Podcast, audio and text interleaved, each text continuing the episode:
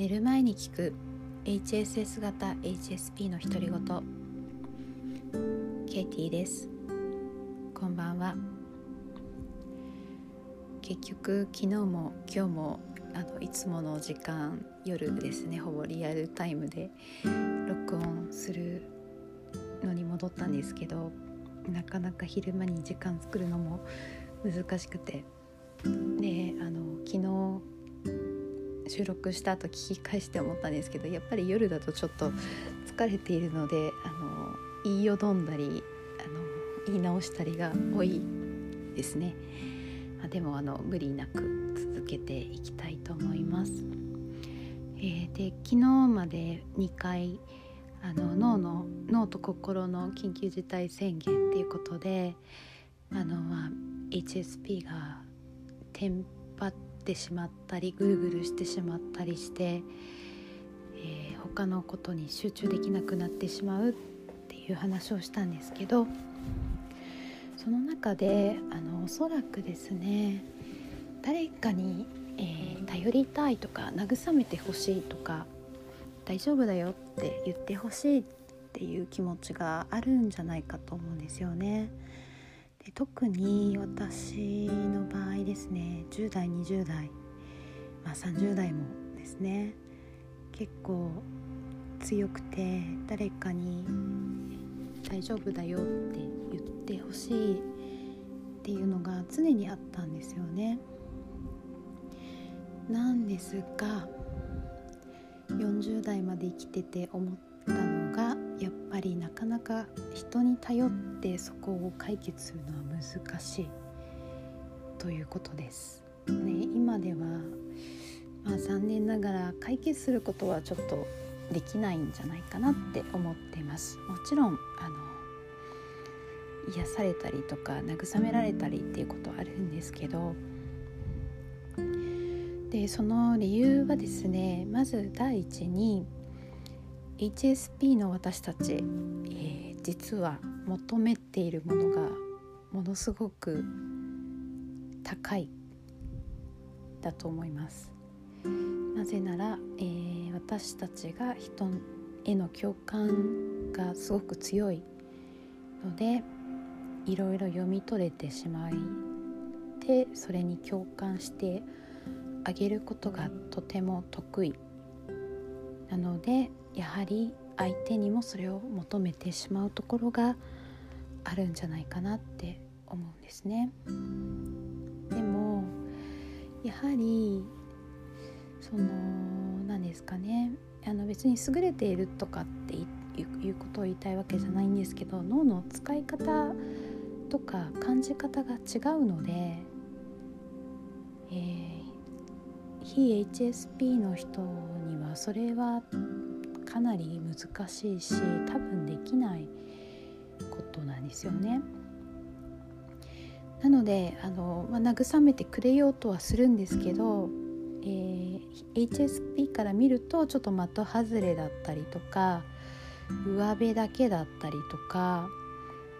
あの何ですかね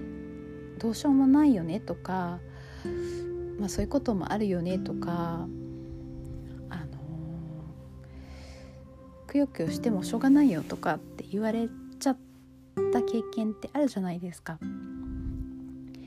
それは相手にとってみれば多分あの慰めるつもりで言ってくれてるんですけど全然休まらないっていうので余計傷つくっていうのがまずあると思うんですよね。なのでまず第一にその結局慰めてほしいと思っても慰めてもらえないっていうのがあると思います。で次にですねたとえその時に慰めてほしい言葉をそのまま言ってくれたとしてもなんかその辺中毒っぽい感じなんですよね。あのちょっと落ち込んでて慰めてくれたとしてもでその言葉がすごくあの癒されたりとか元気が出るような言葉だったとしてもまたその次の瞬間には不安になってしまうんですよね。まあ次の瞬間までいかなくてもいいんですけどまあ1時間後でもいいし翌日でもいいんですけどやっぱりまた不安になっちゃうんですそうするともう無限ループでそういう言葉をかけてほしくなってしまうんですけどそれってやっぱり相手にとったらすごく負担になってしまいますよね。でお互いにもちろん悪気はないし私たち HSP も負担をかけるつもりでは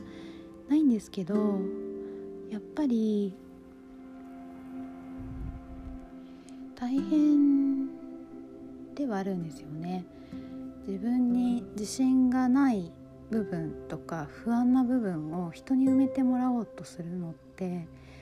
お互いにとってやっぱすごくリスクが高いのであのもちろん全く頼るなって言ってるわけでは全然ないんですけどもそこ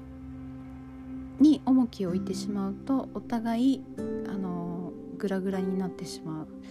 自立できなくなってしまうということに本当に最近気がつきました。結局自分を何とかできるのは自分だけあのもちろん友達がいらないとか家族がいらないとかそういうことを言ってるわけじゃないんですけど自分も周りの人も幸せにするには自分がまず自分の幸せにする仕方を学ばないといけないということを最近私も学びました。辺りもですねあの HSP すぐぐるぐるしてしまうので難しいんですけどあのまあ一つのやり方としてはですね今を大事にするっていうことが大事で今を味わうことで HSP おそらく瞑想とかヨガとか苦手な人多いと思うんですけどこれも一つの訓練なんですよね。でもしあの興味があったら是非今日からでも明日からでもやってみてほしいことがあるんですけどあのいつも私がお話ししている武田壮雲さんがいつもあのその小さな一つ一つの動作を味わうことが大事だっていうことを言っていて、まあ、今流行り、まあ、少し前から流行りのマインドフルネスとかってとつながるところがあると思うんですけどやってみてほしいのがご飯を食べている時にご飯を食べることだけに集中する。え